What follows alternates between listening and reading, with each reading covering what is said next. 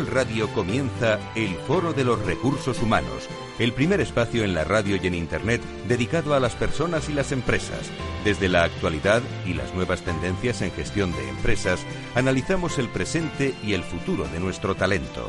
Formación, competencias, comunicación, laboral, empleo, todo sobre los recursos humanos, con las voces protagonistas de los recursos humanos en un entorno directo. Francisco García Cabello, el Foro de los Recursos Humanos, Capital Radio.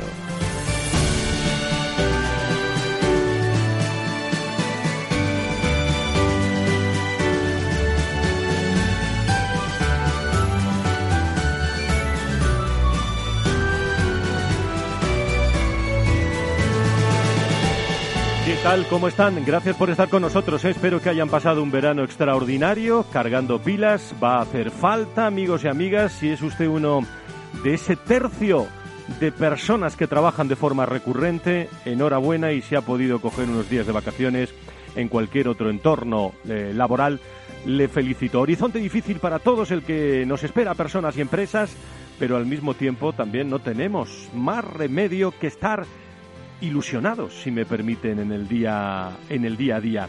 Nosotros desde el Foro de Recursos Humanos, desde este programa de los lunes aquí en Capital Radio, le vamos a saludar con muchas ganas, con muchas energías, con mucha ilusión. Este 31 de agosto estamos en directo desde la radio y segundo a segundo también desde www.fororecursoshumanos.com pueden seguir la actualidad de los recursos humanos con, con esa realidad ¿no? de haber cumplido esos 18 años gracias a ustedes. Especial eh, información, la que nos espera en los próximos meses y hoy lo vamos a dedicar. Estamos pendientes de que comience en Casa de América efectivamente esa primera comparecencia después del verano del presidente del gobierno en el que va a hablar de digitalización, de futuro, de personas y de, y de empresas. Y vamos a tener también a protagonistas eh, en distintos eh, entornos para saber en un momento en el que los datos son 3.839 nuevos positivos en coronavirus durante las últimas 24 horas. El programa de los viernes,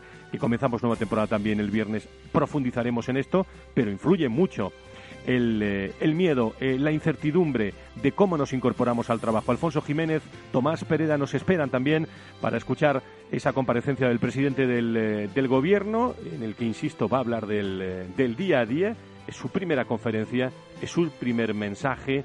Vamos a comenzar enseguida con esos sonidos. Eh, antes tan solo un recuerdo. En el comienzo de este programa, hace unas horas, nos ha dejado el veterano profesor Ángel Faust, primer doctor en Ciencias de la Información de la Universidad de Navarra y con el que tuvimos la oportunidad de aprender, amigos y amigas, a hacer esto que estamos haciendo desde hace ya muchos años, de hacer radio, a vivir la radio, a soñar con los sonidos de la radio. Descanse en paz, mi querido profesor Ángel Faust. Con Félix Franco, con Enrique Martínez, con Tatiana Márquez, con Arancha Valero, con el equipo de Capital Radio, comenzamos y nos vamos enseguida a Casa América. Si quieres saber todo sobre los recursos humanos y las nuevas tendencias en personas en nuestras organizaciones, conecta con El Foro de los Recursos Humanos con Francisco García Cabello.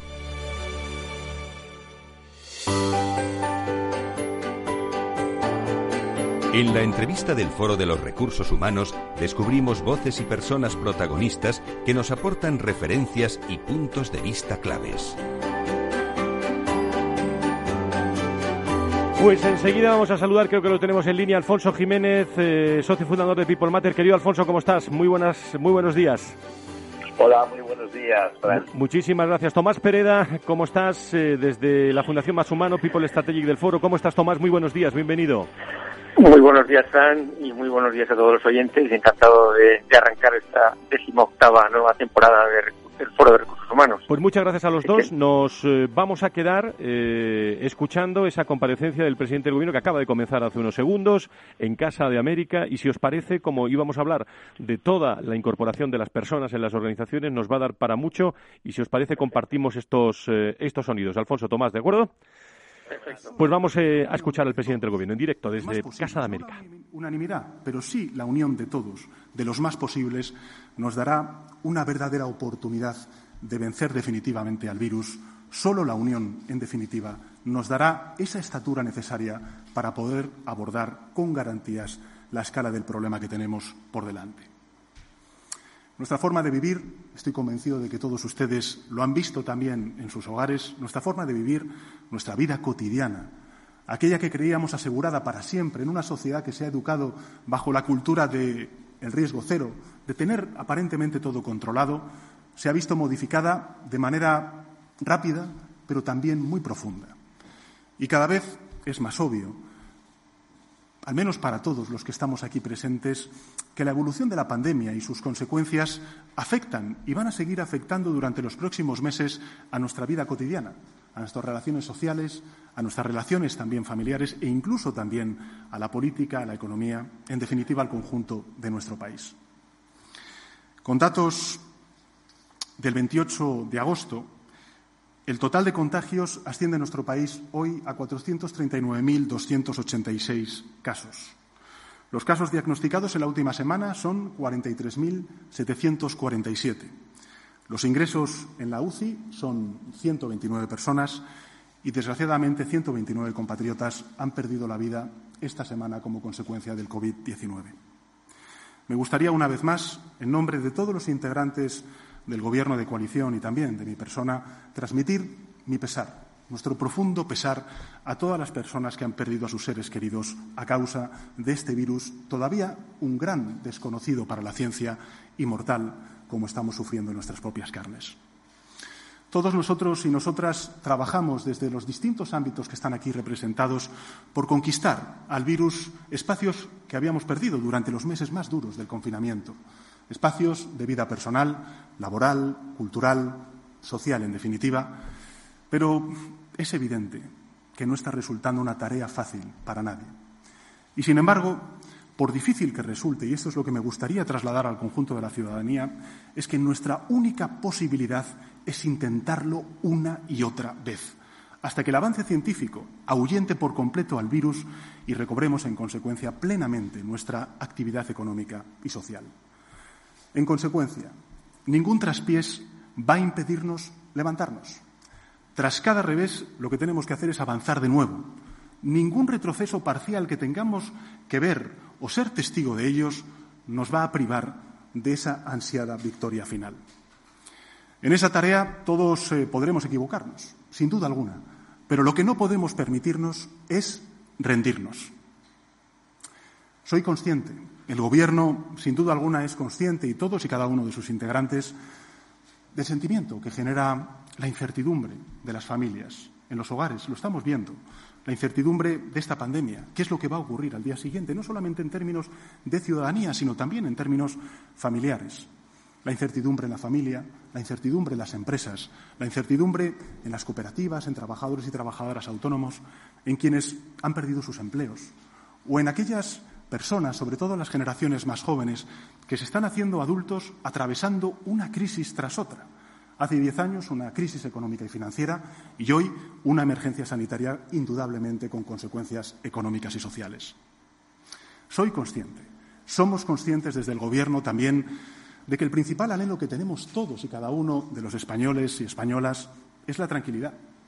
La tranquilidad para poder desarrollar nuestro proyecto de vida, la tranquilidad de no sentir amenazada nuestra salud, cosas tan esenciales como la salud, como la vida, no sentir amenazados nuestros trabajos, no sentir amenazado nuestro futuro y sobre todo el futuro de aquellos que más nos importan, que más nos interesan, que son nuestros hijos y nuestras hijas. Me hago cargo, nos hacemos cargo desde el Gobierno de la enorme incertidumbre que estamos atravesando como consecuencia de la pandemia, de la necesidad de seguridad que siempre demandan a las instituciones y a los responsables políticos el conjunto de ciudadanos y ciudadanas, del daño, en consecuencia, que causa esa ausencia de seguridad y de certidumbre. Todos recordamos con incredulidad, incluso lo diría, pues en los días que precedieron a esta pesadilla, e incluso hay todavía personas a las cuales les cuesta aceptar, aún que sea real todo esto que nos está sucediendo al conjunto de la humanidad.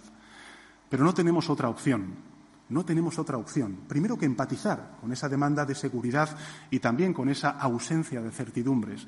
pero no tenemos otra opción que superar todas Primeros minutos de la comparecencia del presidente del Gobierno, Pedro Sánchez, en Casa de América. Primeros minutos de mensaje. Después del eh, verano se ha referido a nuevas formas de vivir, espacios laborales. Pues parece que, que, el guion viene muy, muy a pelo de, de, todo lo que está diciendo el presidente del, eh, del, Gobierno. Ha hablado de incertidumbre en las empresas, en las personas y supuestamente la tranquilidad. Primer, eh, primera reflexión, Alfonso, desde la visión de las empresas, de las personas. Más eh, brevemente a los dos y seguimos escuchando. Eh, primera valoración de estas palabras del presidente del Gobierno.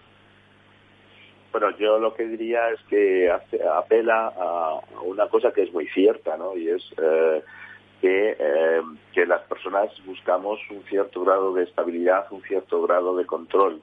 Y efectivamente, cuando perdemos ese control sobre lo que va a ocurrir, pues el cuerpo pues reacciona y, y genera estrés. ¿Cuál es el problema que yo veo a todo esto? Pues que, estamos acostumbrados o el, cuerpo tiene una capacidad de, de, digamos, de adaptación al estrés eh, limitada en el tiempo. Es decir, eh, se está hablando, bueno, pues eh, normalmente el estrés es una reacción inmediata, ¿no? Que tenemos, ¿no? Con subida de adrenalina, etcétera, pues para afrontar una situación de, de, de peligro, ¿no?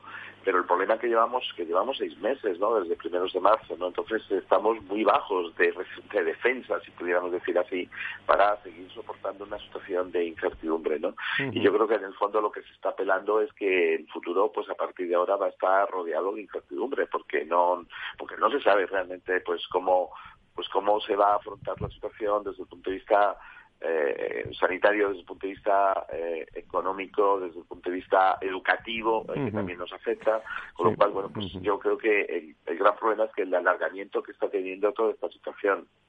Tomás, tu valoración, ha hablado de, pues, opciones de superar las dificultades también. Hombre, yo soy bastante crítico porque estaba esperando que empezara su discurso. Yo creo que estábamos en la fase de hay que hacer el bien y evitar el mal, algo que estamos todos absolutamente convencidos de que el, el virus no es bueno y que necesitamos superar la pandemia. Y bueno, pues bien, pues yo creo que lo que tiene que hacer el gobierno es gobernar, gobernar con, con medidas concretas y sobre todo de apoyo a la empresa, de crear un, marco de, seguridad jurídica, de crear un marco mucho más flexible. Es decir, que, que lo que se trata es que espero, espero que en esta, en esta, en esta, en esta en esta, en esta exposición que está haciendo el presidente del gobierno, pues eh, eh, transmita algunas medidas mucho más concretas porque el gobierno tiene que gobernar. Eh, está claro que lo que ha estado contando, todos lo sabemos y estamos todos de acuerdo.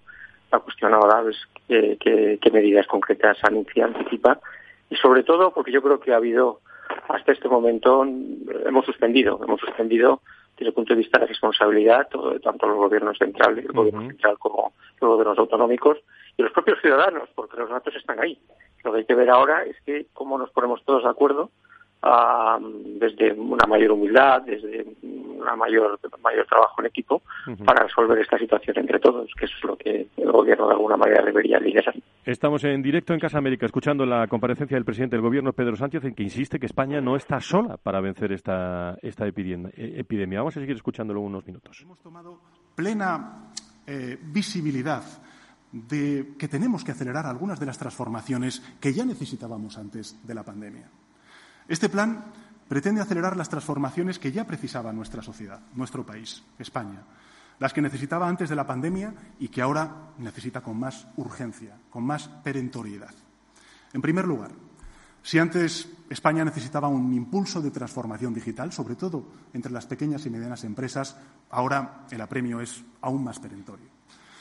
En circunstancias eh, críticas hemos comprobado que el futuro del trabajo pasa por lo digital, que el futuro del ocio pasa por lo digital, que el futuro de la educación pasa por lo digital y que otro tanto sucede con el comercio, con los contactos interpersonales y hasta incluso, como hemos comprobado durante estos meses de pandemia, nuestra salud pasa también por lo digital. Simplemente un dato para que seamos conscientes de la magnitud de esta transición digital que tenemos que abordar. Alrededor del 40% del Producto Interior Bruto europeo estará digitalizado pasado mañana, en el año 2021. Por tanto, es preciso transformar las capacidades de nuestra ciudadanía, sobre todo de nuestros trabajadores y trabajadoras, y también el potencial de nuestras empresas, sobre todo aquellas que representan al principal tejido productivo de nuestro país, las pequeñas y medianas empresas y también la economía social. Es mucho lo que España tiene hecho en este terreno. Es evidente que tenemos mucho avanzado en las nuevas tecnologías, en el 5G, particularmente evidente en las infraestructuras digitales gracias al aporte de las grandes corporaciones tecnológicas, donde evidentemente estamos aventajando a los demás países europeos.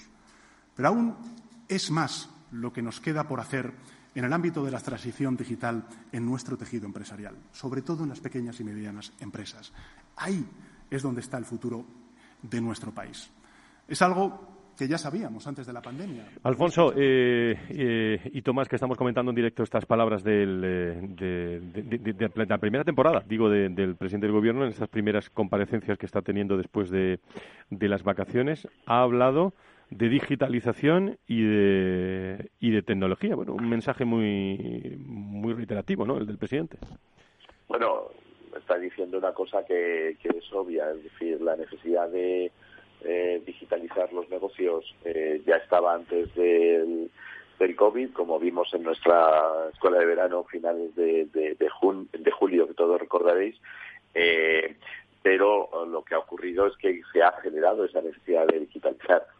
Yo, desde mi punto de vista, el gobierno no tiene que describir cuáles son los grandes cambios que están haciendo, ni siquiera los grandes cambios que se están produciendo como consecuencia de esto, sino como decía Tomás, lo que tiene que hacer es, bueno, ¿y yo qué estoy haciendo para eso? Es decir, yo desde el gobierno, ¿qué impulso, eh, qué cambio, qué hago para eh, que las empresas, eh, bueno, pues se digitalicen, ¿no? es decir, al final no se trata tanto de describir los grandes cambios en los que estamos inmersos, sino actuar sobre ellos.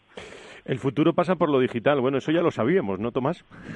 Sí, no, está claro que, como bien comentaba Alfonso, en nuestra escuela de verano lo que, lo que comprobamos es que toda esta pandemia ha acelerado sobre todo la digitalización. Las empresas han tomado buena nota y podemos además felicitarnos porque empresas como Telefónica han invertido enormemente en, infraestructura digital que nos ha permitido aguantar durante estos meses teletrabajando, ¿no? Y, no ha caído. Yo creo que es eso España y la empresa privada, en este caso como Telefónica, una gran lección. Eh, eh, pero ha, mencionado en, el principio un tema que me parece muy relevante, lo que, es cómo, cómo lo gobiernan, que es que el, tema de la educación, el tema de la educación y el empleo joven. Eh, tenemos una generación donde va a enlazar dos grandes crisis. Falta un pacto por la educación, que al final en, la, educación es la, la, gran salida, sobre todo para la gente joven y, el aprendizaje y el reskilling, que es lo que va, nos, va a permitir el, impulsar la transformación digital, el cambio de mentalidad. Lo que hay que ver, y como bien decía Alfonso, es qué hacen y no qué dicen. Pues enseguida os pregunto, para acabar esta, esta primera charla tertulia de esta temporada, cómo va a afectar la vuelta a los trabajadores, eh, a las personas y a las empresas, que es lo que yo esperaba que dijera el presidente del Gobierno, está compareciendo en directo en Casa de América en Madrid, en esta primera conferencia España puede. Vamos a seguir escuchándolo la sociedad antes de la emergencia de la pandemia del COVID-19. Solo que ahora, si me permiten la diferencia, la distinción, es que ahora sí somos realmente conscientes de que esos cambios son tan inexorables como descomunales e urgentes. Y junto con la transición digital y la transición ecológica, la cohesión territorial y la cohesión social. Lo he comentado con algunos de ustedes y también lo hemos debatido dentro del Gobierno de coalición.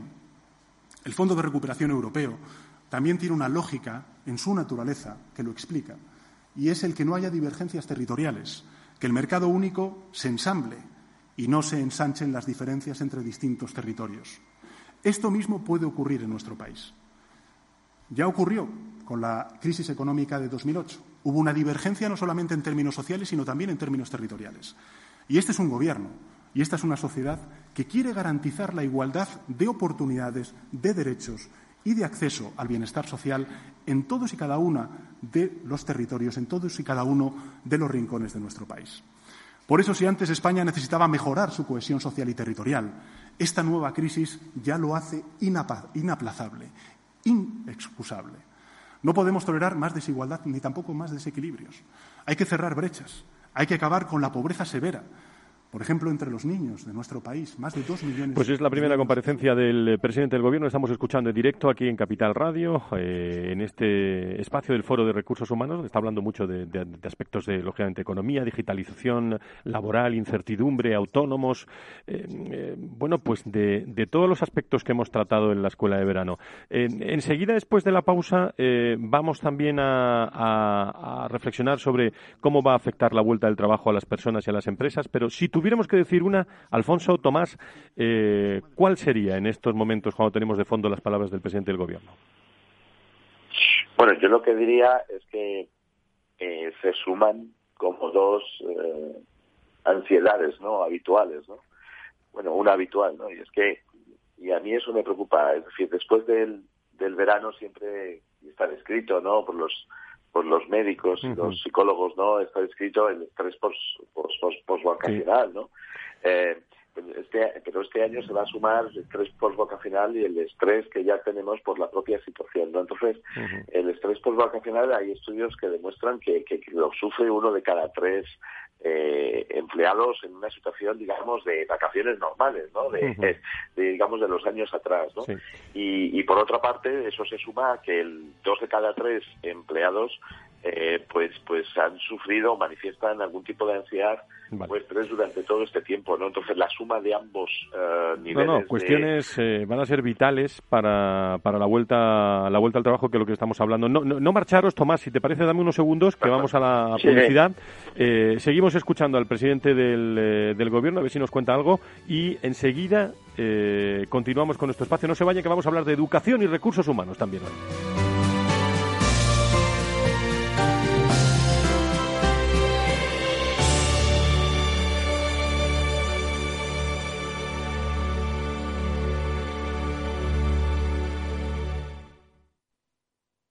En Renta 4 Banco lo tenemos claro. Este verano nos quedamos en España. Quédate con nosotros y consigue un 20% de ahorro en comisiones sobre las aportaciones que realices a nuestros fondos de inversión. Accede a los mayores mercados del mundo siempre desde España. Este año más que nunca. Gracias por invertir en lo nuestro. Consulta las bases en r4.com o infórmate en cualquiera de nuestras oficinas. Renta 4 Banco, tu banco especialista en inversión.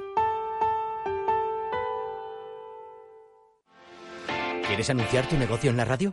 Entra en el clubdelaradio.com. La compra es online, pero no os vamos a negar que nos encanta que nos llaméis. El teléfono, olvídate, no te vas a acordar. Entra en el clubdelaradio.com. Tu audio y tu campaña de una forma sencilla y rápida. Contrata anuncios en radio al mejor precio. elclubdelaradio.com.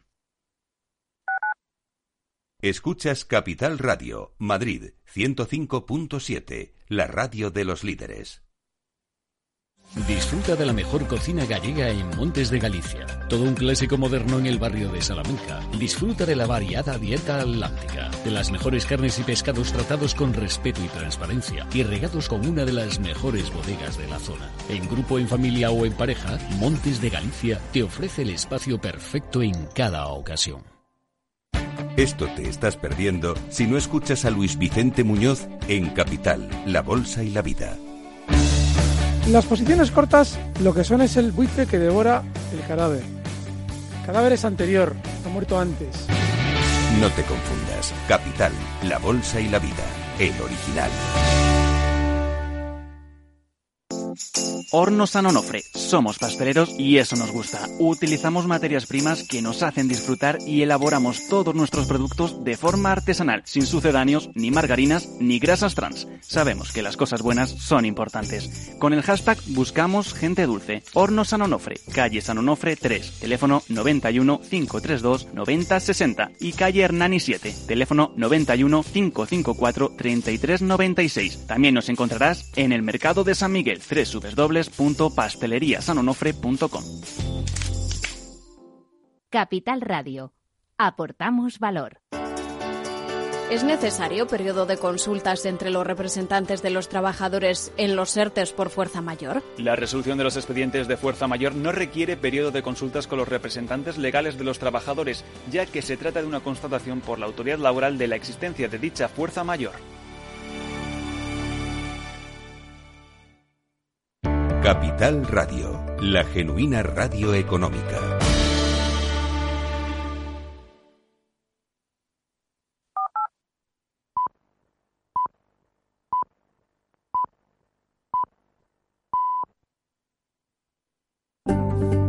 Conecta con el foro en Twitter, arroba fororrhh o llámanos a redacción arroba fororecursoshumanos.com.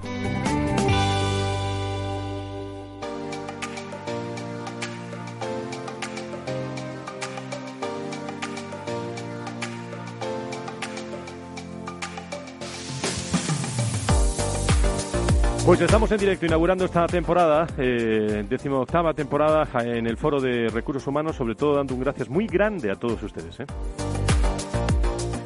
Y estamos escuchando en, directo eh, desde las 12 y 5 aproximadamente, 12 y 7 minutos, la primera comparecencia del presidente del gobierno, Pedro Sánchez, en Casa América en Madrid. Título de su conferencia España Puede. Estamos viendo a presidentes del Real Madrid, Florentino, a agentes sociales, al presidente de, la COE, eh, varios, eh, varios empresarios. Eh, los ha convocado para hablarle de esta España puede. Nosotros eh, también queremos eh, transmitirle a todos ustedes cómo va a afectar la vuelta a los trabajos eh, a las personas y a las empresas. Por eso tenemos también a Alfonso Jiménez y Tomás y Tomás Pérez. Si os parece, Alfonso Tomás, vamos a escuchar algo más, algo más y ya hacemos el balance, el balance final y damos algunos consejos a nuestros directivos de recursos humanos para, para este comienzo de cursos. ¿Parece? Estupendo. Pues vamos, allá. Eh, está hablando de necesitar cohesión social en estos momentos el presidente del Gobierno en Casa de América. A nadie se le pasaría por la cabeza contener el virus ni a cualquier enemigo con una sociedad dividida en dos o con una sociedad enfrentada. Lo hicimos juntos y lo conseguimos juntos. Esa es la lección que tenemos que sacar de lo ocurrido durante estos últimos meses. Frenamos la ola más feroz, diría yo, y destructiva de la pandemia. Y ahora es el momento en que, además de mantener la batalla contra el virus, nos toca relanzar nuestra economía, nuestras empresas y también crear empleo. Es el momento de darle a España la verdadera dimensión de sus posibilidades y también de sus potencialidades. Fíjense, a veces, y estoy convencido de que lo compartirán conmigo, a veces los españoles y las españolas, nos lo ha dicho en alguna ocasión algún extranjero que comparte con nosotros eh, la convivencia en nuestro país, a veces los españoles y las españolas sentimos que no se reconocen nuestras cualidades, nuestros valores, nuestras virtudes como sociedad. Y quizá deberíamos empezar por reconocérnoslas nosotros mismos porque en muchas ocasiones se habla mejor fuera de España que dentro de España, como nos recordaba precisamente el director del Instituto Cervantes en una reciente entrevista que hizo a un medio de comunicación. Somos un país admirable. Y esto no es una lectura ni una, digamos, una disección autocomplaciente de todo lo que tenemos por hacer en nuestro país. Ahí está la desigualdad, ahí está, por ejemplo, la falta de oportunidades de nuestros jóvenes, ahí está la violencia machista, por citar cuestiones que, tenemos pendientes, o el paro estructural que sufren precisamente personas de mi generación de más de 50 años. Pero somos un país admirable. Y lo somos no solo por aquellas cosas en las que siempre nos hemos reconocido como admirables cuando estamos con nuestros amigos y nos definimos como sociedad, nuestro patrimonio, nuestra cultura, nuestras lenguas diversas, nuestra filosofía de vida, nuestro carácter emprendedor, nuestro carácter abierto. Lo somos por eso, claro que sí. Pero también somos admirables por aquellas otras cosas en las que en muchas ocasiones hemos flaqueado o mostrado dudas. Somos admirables por nuestro potencial industrial. Somos admirables por nuestro talento científico y también por nuestra capacidad cultural. Somos admirables por nuestra capacidad de alcanzar acuerdos. Lo hemos alcanzado, aquí están los agentes sociales, o también por nuestra disciplina social, que nos ha permitido, entre otras cuestiones, en momentos muy duros de la pandemia, pues plantearnos una disciplina social que nos permitió doblegar la curva y mantener a raya. Estamos escuchando en directo en Capital Radio hasta ahora, las 12 y 34 minutos, lleva casi media hora hablando el presidente del Gobierno en su primera comparecencia post-verano. España puede, ese es el título. Eh, le están escuchando pues muchas personas, pero además le están escuchando muchos empresarios, muchos sindicatos. Pero la gran pregunta, eh, que no sé si se la van a hacer o no sé si se la va a hacer el presidente del Gobierno esta mañana, Tomás eh, Alfonso, nuestros expertos en personas, ¿cómo va a afectar la, vuelta a las personas y a las empresas? ha hablado de modelos de trabajo, incluso algo el presidente del Gobierno, los nuevos líderes, los empleados con distintas capacidades, los soft skills que tanto habéis hablado en la escuela de verano. Bueno, y de la escuela de verano no se preocupen todos ustedes, ni, ni, ni los codirectores que tendremos mucho tiempo también para reflexionar porque hay mucho jugo con 25 grandes directivos de, recursos humanos. Pero demos algunos consejos a, los empleados y a los directivos. Tomás. Sí, bueno, yo creo que hay una sensación un poco de déjà vu. Volvemos, volvemos después de este mes de agosto con un escenario un poco complicado. Pero es verdad que, eh, como vimos en la escuela de verano, muchas empresas ya están bien preparadas porque ya, han desarrollado planes, ya han desarrollado todas las nuevas formas de trabajar, en donde van a ser capaces muchas de ellas de, poder manejar esta situación pues bastante más complicada que la que dejamos en julio. Como bien decía antes Alfonso, es verdad que con un cierto cansancio, con una cierta fatiga emocional, con lo cual el manejo de la de la, de la dimensión emocional de las plantillas va a ser va a ser importante de las personas y creo que va, a ser uno de los de los de los puntos más importantes para los responsables de recursos humanos pero yo creo que ha habido ya un muy buen entrenamiento en el, en el primer semestre de cómo organizar los turnos, cómo organizar eh, toda la parte logística dentro de las organizaciones, por lo cual, desde ese punto de vista, aquellas que se lo tomaron muy en serio, y no solamente como un pequeño paréntesis para volver a lo que era el 2019, sino como una gran oportunidad para progresar en trabajar de otra manera y otra y una nueva mentalidad, pues yo creo que marcará la diferencia. Muchas gracias, Tomás. Eh, eh, Alfonso, te pido brevedad en, en esta reflexión. Bueno, yo diría que por una parte están las recomendaciones para el trabajador y incluso el directivo, ¿no? Y por otra parte para, para eh, los equipos de recursos humanos, ¿no? Yo diría que para el, empleado que se tiene que reincorporar, pues un poco mensaje sería, bueno, pues tener una actitud lo más positiva posible, eh, eh, bueno, pues recuperar poco a poco los hábitos, llamémosle, saludables en términos de horarios, alimentación, rutinas, etcétera, que ayudan mucho. Eh, también, bueno, pues que hacer un aterrizaje progresivo, no intentar el primer día ya hacer, eh, bueno, pues un nivel de performance pues como, como brutal, sino irlo recuperando lentamente, tomar tal vez la primera segunda semana pues un poquito más de, adaptación y, de, y de puesta a punto, ¿no? Y, eh, y bueno, también es aconsejable en aquellos que, bueno, que empiecen, por ejemplo, mañana o, hayan empezado hoy, ya llegamos tarde, pero para los que empezasen en la semana siguiente o un día más, suele ser muy recomendable empezar a levantarse antes y a coger los horarios unos días antes del primer día de trabajo, ¿no? Y desde el punto de vista de, directivo, de directivos de recursos humanos, pues yo diría que trasladar certidumbre ante la incertidumbre. Es decir, eh, como comentábamos antes respecto a lo que se estaba diciendo desde el gobierno, pues parece que, que se mantiene la idea de que, de, bueno, pues de que, de que hay mucha incertidumbre. Pues yo creo que lo que se tiene que hacer desde personas es generar la mayor parte de incertidumbre, sabiendo que la gente pues tiene miedo a temas sanitarios, tiene miedo a la pérdida de empleo, tiene miedo a que se convierta el ERTE etc ¿no? Bueno, pues generar certidumbre, ¿eh? tranquilidad ¿eh? y, dar la sensación de cierto gobierno a nivel corporativo. Pues el presidente sigue insistiendo desde Casa América esta mañana que España puede. Alfonso Jiménez, socio de honor de People Matter, fundador de Recruiting Erasmus y miembro de la Junta Directiva de la AED. Eh, y codirector de esta de la escuela de verano que, bueno prácticamente hemos descansado nos fuimos de julio y, va a dar para mucho esta escuela de verano. Le daremos eh, pistas a todos nuestros seguidores de cómo eh, conseguir todos estos contenidos. Y Tomás Pereda responsable de la red de empresas de la Fundación Más Humano y People Strategic del Foro de Recursos Humanos nos ha venido muy bien este comienzo este arranque de temporada para dar algunos consejos y, escuchando de fondo al presidente. Muchísimas gracias a los dos ¿eh?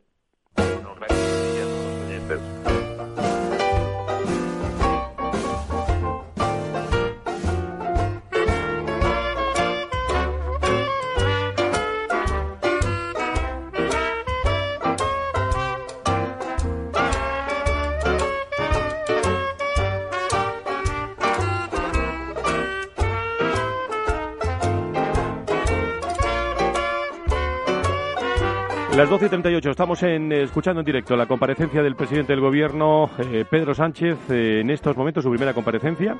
Hemos escuchado ya algunas eh, referencias. Creo que ahora sigue hablando de, que España puede, lo ha repetido varias veces, incluso ha dicho claro que puede. Una, una buena noticia pronto, de todos ellos, de todos los científicos y de todas las científicas, no de una mitad de los científicos frente a la otra mitad de los científicos en función de lo que piensen o de lo que voten. Porque en ellos está la palanca de nuestro progreso, de nuestro desarrollo empresarial y ya hemos aprendido después de esta emergencia sanitaria de nuestra propia salud, de nuestra propia seguridad y de nuestra propia proyección. Más de 35 minutos compareciendo en directo con empresarios, con sindicatos. Eh, Juan Suárez es socio CEO de la consultora Creo Recursos Humanos y vicepresidente de Adirrelat. Querido Juan, ¿cómo estás? Muy buenos días, bienvenido. ¿Qué tal? Buenos días y buenos días a los oyentes del Foro Recursos Humanos. Muchísimas gracias, pero eh, estás escuchando de fondo al presidente. Primera reflexión, ¿qué te, qué te está pareciendo, Juan? Eh, bueno, estoy escuchando ahora mismo. Eh, al final me da la sensación que vivimos en un dramático momento para la salud, para la economía y para el empleo. Está muy bien que el presidente del gobierno hable a los empresarios y dedique esta semana a, hablar con los agentes sociales, con los diferentes partidos políticos eh, y con los diferentes sectores que están en la sociedad pero creo que debe eh, controlar lo que dicen eh, sobre todo las personas de su gabinete. Hoy mismo hay unas declaraciones de la ministra de Asuntos Exteriores en el diario El País, que ha habido esta mañana, diciendo que la actitud del Partido Popular, que es el partido mayoritario de la oposición, ha sido desleal eh, con respecto a los fondos europeos. Yo creo que esto no conduce a nada bueno. creo que el presidente del gobierno tiene que lanzar mensajes de unidad de coordinación y de apoyo. Creo que es un momento dramático, histórico, eh, en el que todos estamos y vamos a sufrir mucho y no se deben permitir esas cosas. La unidad de acción ahora mismo es fundamental. Juan, tú manejas eh, datos, eh, estás muy pendiente de, por tu trabajo del día a día, por tu historia también de las organizaciones, muy en contacto con los sindicatos, que están escuchando, por cierto, en primera fila al presidente del gobierno en estos, en estos momentos. bueno, no sé si, si la mejor palabra es que vamos a tener un otoño caliente o no, pero aquellos ¿Aquellos eh, ERTES se convertirán en, eh, en ERES, Juan? Me temo que sí. Me temo que eh, hemos, hemos emitido una legislación corriendo poco analizada, poco pensada, que todavía no sabemos las consecuencias ni la interpretación de muchos aspectos de esa legislación. Se está tardando en tomar decisiones de alargar estos ERTES. Alemania, por ejemplo, ya ha alargado eh, lo que han establecido similar a los ERTES hasta diciembre de 2021, es decir, un año y pico por delante. Nosotros seguimos hablando y discutiendo y ahora hablando de temas como, como la ley del teletrabajo. Eh, creo que nos tenemos que centrar en lo urgente, lo importante y aquí nos estamos yendo un poquito por las ramas. eh, me temo que, que un poco también por, por el verano que estamos viviendo y cómo está comportándose el consumo y cómo estamos comportándonos, eh, sobre todo sectores tan importantes como el, turismo, muchos sectores se convertirán en, en. Creo que es momento de actuar y de hacer cosas diferentes. Eh, pues, como eh, decía... Sí, sí, adelante, Juan. Sí, perdón. No, no, adelante, adelante. Como decía, en Alemania se han extendido hasta final de año eh, los ERTES y aquí todavía no hemos tomado ninguna decisión. Eh, en, Dinamarca están hablando de jubilar anticipadamente a los trabajadores con profesiones que requieren eh, más desgaste físico. En Alemania se está hablando de reducir a cuatro días eh, mm. semana el, determinados sectores para reducir el desempleo. Desde luego, el trabajo ahora mismo va a ser eh, escaso y tenemos que ser creativos y constructivos. No sé, por ejemplo, se habla tanto de digitalizar, de modernizar. Lo está diciendo el presidente, sí, ha hablado de eso.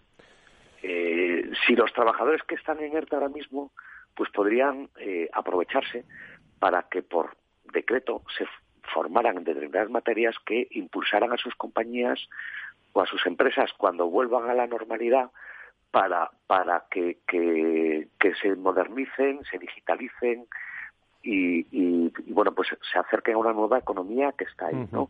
No sé si estamos desaprovechando una oportunidad para la formación con todas esas personas que están en, en ERTE. Creo que, que hay que ser creativo y constructivo en estos momentos históricos, que lo, las decisiones que se tomen ahora por parte de los políticos fundamentalmente van a afectar no solo a nuestra generación, sino a generaciones futuras. Fíjense ustedes que llevamos muchos años hablando de recursos humanos y, la frontera de los recursos humanos se abre, eh, esa, esa línea roja se está traspasando ya para, para, otros aspectos importantísimos y a ello nos vamos a tratar también eh, todos estos lunes en el foro de, recursos humanos, digitalización, marketing. Enseguida el comentario de marketing eh, de Enrique Martínez que estará con nosotros. pero, mm, Juan, simplemente en en 10 segundos. Vamos a tener que ser creativos en lo laboral, eh, pero eh, los directores de relaciones laborales realmente van a tener un trabajo arduo eh, en, los próximas, en las próximas semanas. El trabajo, bueno, han tenido ya trabajo brutal y arduo, sin duda, muy bien, pues eh, muchas gracias por estar eh, por estar con nosotros y te tenemos cerca también para seguir profundizando en todos los aspectos laborales que también desde la comunicación hay que ser muy creativos en eso. Gracias Juan Suárez, desde Creo, desde Adirrelab, muchísimas gracias. Muchas gracias. Bueno, no es tarea del gobierno, es una tarea del conjunto de la sociedad, está diciendo Pedro Sánchez que lo seguimos escuchando desde Casa de América. Como he dicho antes, España ha sido golpeada por la mayor calamidad en forma de una pandemia del último siglo, al igual que el conjunto de sociedades de la Tierra. Nada puede volver a ser como antes de que el fatídico virus irrumpiera en nuestras vidas de manera más o tan dramática. Eso lo saben las familias, eso lo sienten los trabajadores y también los empresarios y empresarias, lo perciben los alumnos, también los profesores, los pequeños y los medianos empresarios, los jóvenes y los mayores.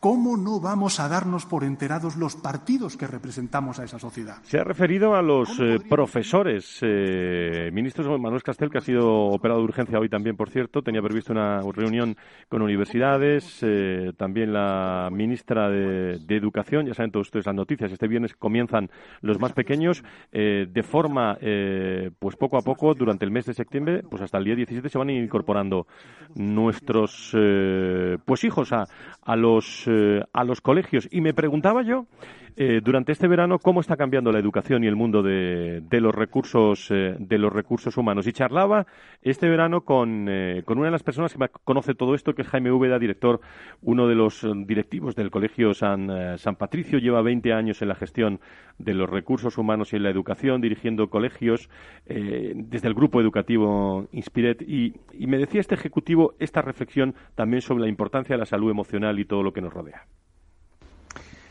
la educación está ahora mismo en una encrucijada a la que le ha precipitado todo el proceso de COVID, pero ya llevaba eh, bastante tiempo repensando, ¿no? Desde, diría que una década, en que empieza a incorporar la tecnología a los coles, después empieza a hacer una repensada muy profunda de la metodología y en último término ahora de los espacios, ¿no? Todo esto con, con la crisis de la pandemia eh, vuelve a estar encima de la mesa de, de, todos los colegios, de la educación pública, concertada y privada, y, hay que volver a pensar todo el modelo educativo en toda su, su dimensión. Y a Jaime Úbeda también hablábamos sobre la importancia de la salud emocional de los trabajadores en, en estos centros educativos. ¿eh? Todos los profesionales de, de la educación, y no olvidemos que no solo hay profesores de la educación, hay directivos y hay Em, trabajadores de servicios y también trabajadores de la salud dentro de, los colegios eh, tienen eh, la atención propia de, cualquier trabajador. Aunque es verdad que especialmente eh, la educación es un, trabajo que tiene una sobreexposición al contacto con los demás y por tanto em, cualquier profesor, cualquier trabajador de la educación, lo primero tiene que ser el primer responsable de su propia salud, de salud física y también su salud mental. Y, en segundo término, todos los colegios eh, tener en cuenta a nivel de descansos, eh, vacaciones, eh, estructura del trabajo, carga, qué es lo que se puede asumir en el, en el contexto de un colegio. Los recursos humanos y la educación, ¿cómo van a cambiar? Imagínense ustedes también cómo va a afectar a la conciliación. Eh, si tenemos, eh, si van a estar los, eh, los chicos en casa, ¿cómo va a afectar todo esto también al mundo de la educación? ya saben ustedes que se están contratando profesores, además de la propia administración de personal. ¿Cómo se está reaccionando desde los recursos humanos? Vamos a preguntarle a un, a un jefe, a un CEO, a Jaime, a Jaime García Crespo, que es propietario y consejero delegado del Grupo Educación y Sistemas. Querido Jaime, ¿cómo estás? Muy buenos días, bienvenido. ¿Qué tal, Fran? Buenos días y buenos días también a todos los oyentes de, del Foro de Recursos Humanos. Muchísimas gracias. Bueno, eh, le pregunto a un le pregunto a un consejero delegado cómo están afectando los recursos humanos, los nuevos recursos humanos del mundo de la educación, eh, sabiendo que tú directamente no estás en el mundo de recursos humanos, pero pero sí en, en un comité donde participas. Bueno, pues hombre, tanto en cuanto eh, al final un colegio en eh, su estructura más importante, como cualquier otra empresa de servicios, en la parte de gastos es los gastos de personal, pues en muchísimo.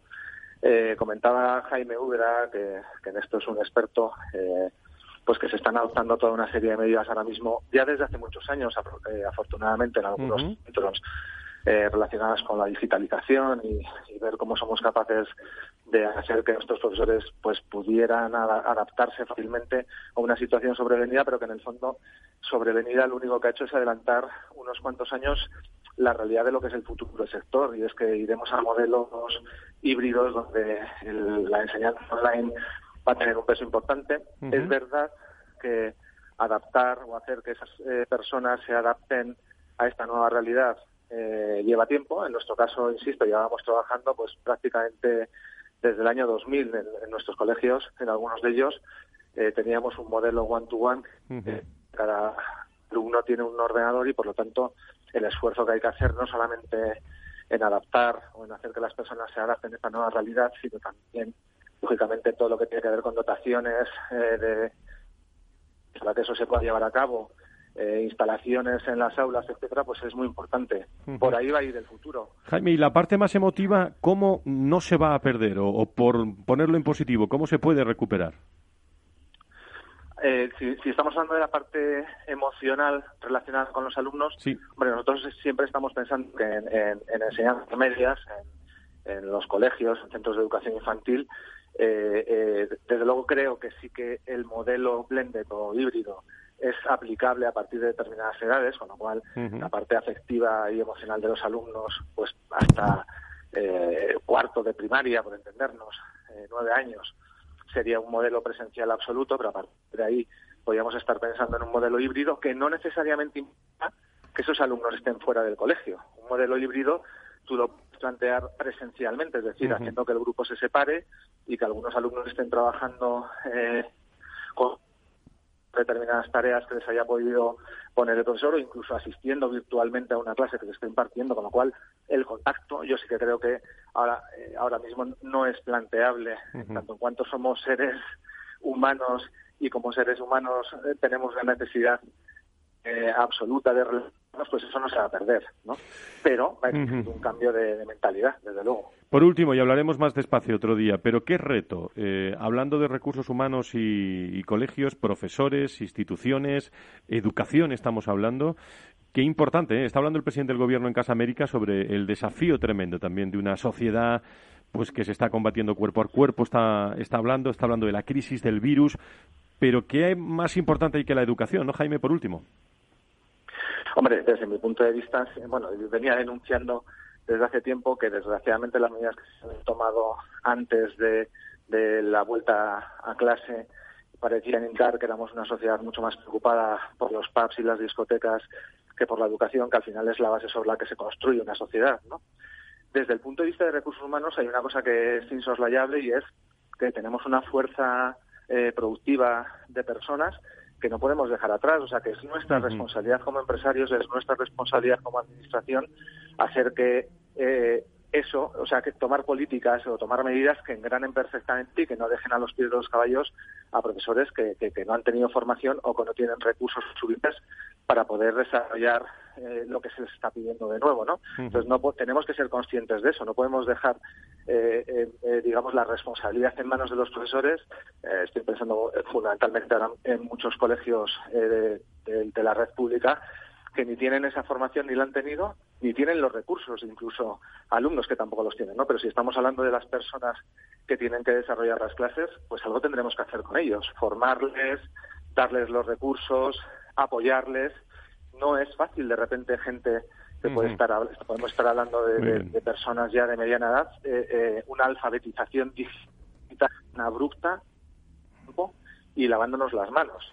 Pues vamos, vamos a entrar mucho en educación y recursos humanos este año eh, y tendremos oportunidad de seguir charlando. Jaime García Crespo, consejero delegado del Grupo Educación y Sistemas, muchísimas gracias por estar en este programa de arranque de temporada hablando de, educación y recursos humanos. Muchísimas gracias. Pues muchísimas gracias a vosotros y todo lo que se pueda aportar, encantadísimo. Pues muchas gracias. Porque todo es marca. Eh, Enrique Martínez Desmejo, ¿cómo estás? Muy buenos días, bienvenido. Buenos días, Fran. veo que te ha sentado muy bien el verano. Marketing y recursos humanos cada vez tiene más que ver y nosotros lo vamos a tocar en este programa programa. Hoy, los empleados, ¿no? Tener empleados embajadores de marca significa tener un equipo de personas productivas y motivadas que comparten contenido corporativo tanto a través de sus canales sociales como a nivel presencial. Empleados como marca o embajadores de marca es un concepto que existe desde siempre. Sin embargo, hoy, gracias a la infinidad de canales sociales disponibles, tenemos muchas más posibilidades de sacarles mayor partido. Por eso, en los departamentos de recursos humanos, marketing y ventas se insiste tanto en la importancia de los empleados como marca. Las opiniones de las personas a la hora de confiar con una marca, en una marca importan y mucho. Las personas, tus empleados, tienen más poder para difundir información sobre productos y servicios. Por tanto, empoderar a los empleados para que compartan contenidos, acciones, el éxito de sus propuestas, más allá de las noticias sobre una marca, es fundamental para el éxito de las empresas. En estos tiempos es necesario desarrollar un programa o plan con estrategias para que los trabajadores se conviertan en embajadores de marca y puedan ayudar a impulsar el negocio. Los mejores embajadores, en definitiva, de tu marca son tus empleados. Por ello, para que tus eh, trabajadores sean embajadores de tu marca es necesario motivarlos para que ellos se sientan a gusto, tomen la iniciativa y vean los resultados. Y para ello es fundamental que los valores de la empresa estén alineados con los del trabajador. En esta pandemia, para personas y empresas, estas cuestiones serán claves. Estaremos atentos. Muchas gracias. Buenos días. Muchas gracias, Enrique. Estamos muy pendientes del marketing y del mundo de, de los recursos humanos porque los empleados, eh, la marca, bueno, pues va a ser fundamental eh, en ese engagement, en ese compromiso, ese creernos eh, realmente lo que estamos eh, haciendo. Rebeca, Pablo Romero, todos los colaboradores del foro se irán incluyendo a lo largo y ancho de este espacio que comenzamos y que siempre acaba con tonos musicales.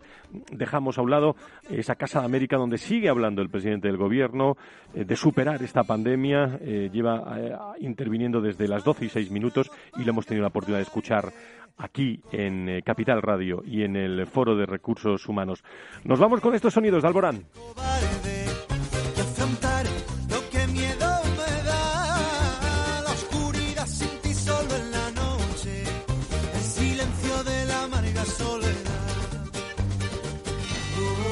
Gracias a todo el equipo del eh, Foro de Recursos Humanos, como mencionaba también al inicio, Félix Franco, Enrique Martínez, Tatiana Márquez, también Arancha con nosotros y todo el equipo de producción. Gracias a todos eh, por, por aceptar siempre las entrevistas.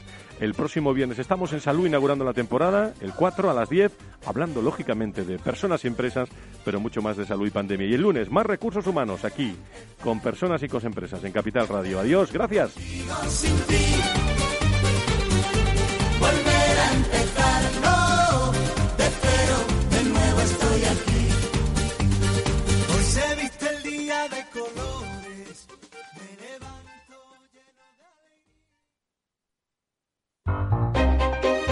Los entornos en las grandes ciudades están cambiando y desde Voces para la Movilidad con Chimo Ortega queremos acercar a los protagonistas de las nuevas formas de entender los desplazamientos desde una visión humana e intimista.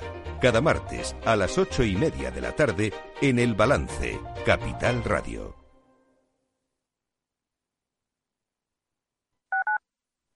Capital Radio Madrid, 105.7.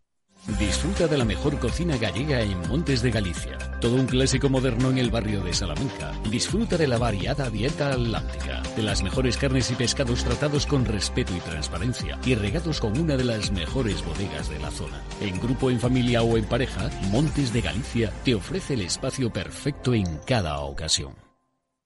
Los datos son el petróleo de nuestro tiempo. ¿Quieres saber cómo el Big Data está cambiando nuestras empresas y nuestras vidas? Capital Radio, Piper Lab y la Red de Mentoring de España presentan Data is in the Air el primer libro que recoge la transformación digital que viven las empresas españolas contada por sus protagonistas. Data is in the Air, un libro para leer este verano y que también se escucha. Necesitas saber por qué los datos son el nuevo capital. Busca el libro en Amazon o pregúntanos por él. Data is in the Air. En el restaurante Gaztelubides somos rigurosos con la selección del producto para crear recetas imaginativas que acompañamos de una bodega generosa y brillante y de nuestra magnífica terraza durante todo el año. Restaurante Gaztelubide, carretera de La Coruña, kilómetro 12200, La Florida. Teléfono 91 372 8544. Una recomendación del programa gastronómico Mesa y Descanso. Esto te estás perdiendo si no escuchas a Luis Vicente Muñoz en Capital, La Bolsa y la Vida. Lo malo que tiene tal vez la bolsa, que es un mercado precioso, es que es muy objetivo y muy cruel. No te confundas. Capital, la bolsa y la vida con Luis Vicente Muñoz, el original.